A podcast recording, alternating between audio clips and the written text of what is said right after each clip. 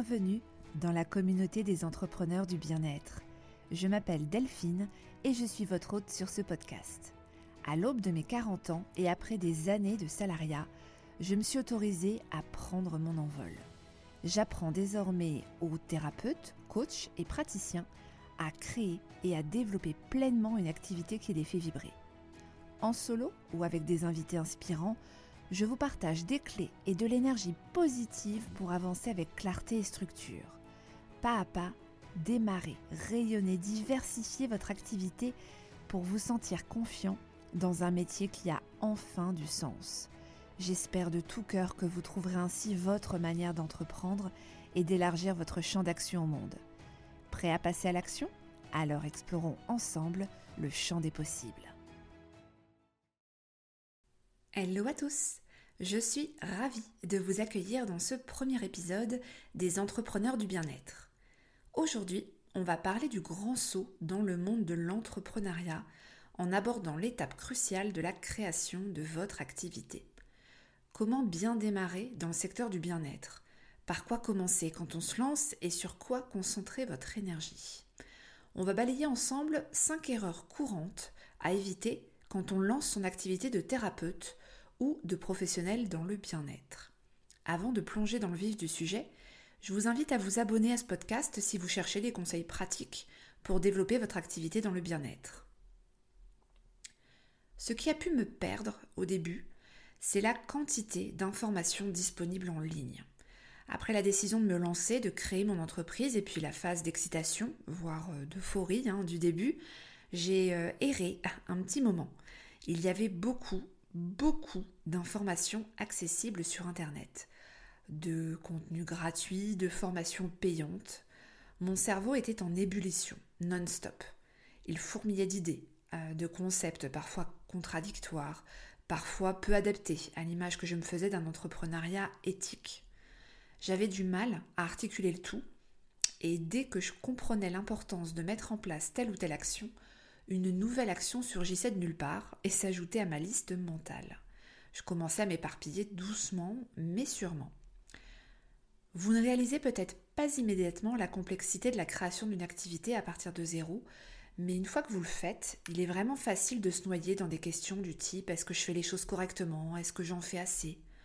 Du coup, aujourd'hui, je voulais partager avec vous 5 erreurs courantes que font les professionnels du bien-être lorsqu'ils se lancent. La première erreur consiste à copier-coller des méthodes qui fonctionnent pour d'autres. Malheureusement, il n'y a pas de formule magique garantissant le succès. Euh, pour que votre activité soit pérenne, c'est vraiment clé de partir de vous, d'être aligné avec les actions que vous mettrez en œuvre pour développer votre activité et de vous concentrer sur ce qui vous parle. Donc pas de copier-coller. Vous devez vous attacher à créer une activité et un écosystème qui vous ressemble. C'est comme la maternité et les conseils que l'on peut recevoir. Ce qui marche avec certains enfants ne marche pas pour d'autres. Alors oui, il y a de bonnes pratiques, hein, des, fondamentaux qui ont fait leurs preuves, euh, d'où le sujet de ce podcast. Mais si vous n'aimez pas vous filmer, ça ne sert à rien d'user votre énergie à créer une chaîne YouTube. Pareil, si vous n'avez aucune appétence pour l'écrit, ne vous engagez pas à créer un article de blog par semaine pour vous faire connaître parce qu'on vous a dit que c'était un passage obligé pour un thérapeute pour se faire référencer. La clé, c'est de bien se connaître et de tester tout simplement pour trouver les outils et les méthodes qui vous correspondent. La deuxième erreur, c'est la dispersion. Par exemple, euh, vouloir être très actif sur tous les réseaux sociaux et finir par s'éparpiller. Restez focus et toujours posez-vous la question j'y vais, j'y vais pas en fonction de votre vision, de vous, de vos clients et de votre, de vos plutôt priorités du moment. En bref, facilitez-vous le travail et commencez simplement. Un réseau social par exemple, et pas trois. Et après, vous aurez le temps de complexifier votre système. Erreur numéro 3. Ne suivre que votre intuition, en voulant être authentique, spontané. Bon, cette erreur, hein, c'est une demi-erreur, on va dire.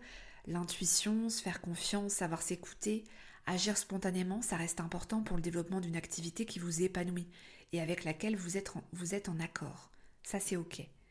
En revanche, tout ne doit pas reposer que sur la spontanéité ou des actions court terme. Je vous assure que pour votre sérénité mentale, se reposer sur un système efficace, structuré, voire automatisé, c'est ça qui pourra vous libérer l'esprit. Erreur numéro 4, celle que j'appelle la stratégie de l'attente. Bon là, vous me voyez venir, hein, l'attente n'est pas une stratégie. J'ai rencontré beaucoup euh, de professionnels du bien-être qui me disaient on m'a dit qu'il fallait attendre deux ans, trois ans avant qu'une activité décolle, ou alors je viens de lancer mon cabinet, ça stagne, mais je sais qu'avec le temps, le bouche à oreille va prendre. On m'avait prévenu lorsque j'étais en formation. Et au bout d'un an, deux ans, la sauce ne prend pas et le nombre de rendez-vous ne suffit pas à couvrir les charges ou bien à vivre de votre activité à 100%.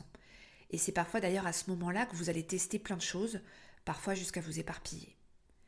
L'idée, en fait, c'est de commencer dès que possible à bâtir vos fondations, vos stratégies de développement, même pendant votre formation de naturopathe, de sophrologue ou de coach. Au contraire, certaines actions prennent du temps avant qu'on puisse en voir les premiers effets. Trois mois, six mois. C'est le cas par exemple des réseaux sociaux et de leur algorithme, du référencement sur Google de votre site ou de vos articles de blog. Donc commencez dès que possible. Cinquième et dernière erreur, vouloir accompagner tout le monde. Je crois que c'est l'erreur qui revient le plus. Après tout, pourquoi se limiter? Pourquoi exclure des gens qui ont besoin d'aide? Vous voulez accompagner, aider le plus de personnes possible, alors cibler un profil de client en particulier peut sembler complètement contre-intuitif. Il ne s'agit pas ici de refuser certains clients, mais plutôt de viser dans votre communication, à travers l'offre que vous proposez, les clients avec lesquels vous souhaitez travailler, ceux dont la problématique vous parle le plus et dont l'accompagnement vous enthousiasme le plus. L'un des fondamentaux en marketing est le suivant. Si vous essayez de vendre à tout le monde, vous ne vendez à personne car personne ne se sentira concerné par votre offre. Quand quelqu'un rencontre un problème dans sa, vie, par exemple euh, un jeune adulte qui a des douleurs chroniques ou des parents qui sont dépassés par les problèmes de sommeil de leur enfant de 2 ans, quel est leur réflexe? La plupart du temps, ils vont chercher dans Google les solutions, les méthodes qui existent pour régler ou apaiser cette situation. Si vous vous adressez spécifiquement à ce type de problématique, toute votre communication sera orientée pour accompagner ces personnes et vous ferez alors la différence. Maintenant, comment pouvez-vous passer à l'action?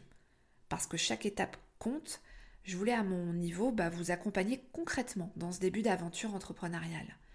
J'ai créé un quiz euh, maîtrisez-vous les 5 clés essentielles pour bien démarrer dans le bien-être, qui vous permettra de recevoir un plan d'action personnalisé en fonction de vos réponses. Vous trouverez le lien dans la description de l'épisode. Vous saurez ainsi par quoi commencer pour créer votre activité. Je vous remercie sincèrement d'avoir écouté l'intégralité de cet épisode et s'il vous a plu, n'hésitez pas à vous y abonner pour ne louper aucun épisode. Allez, bye à tous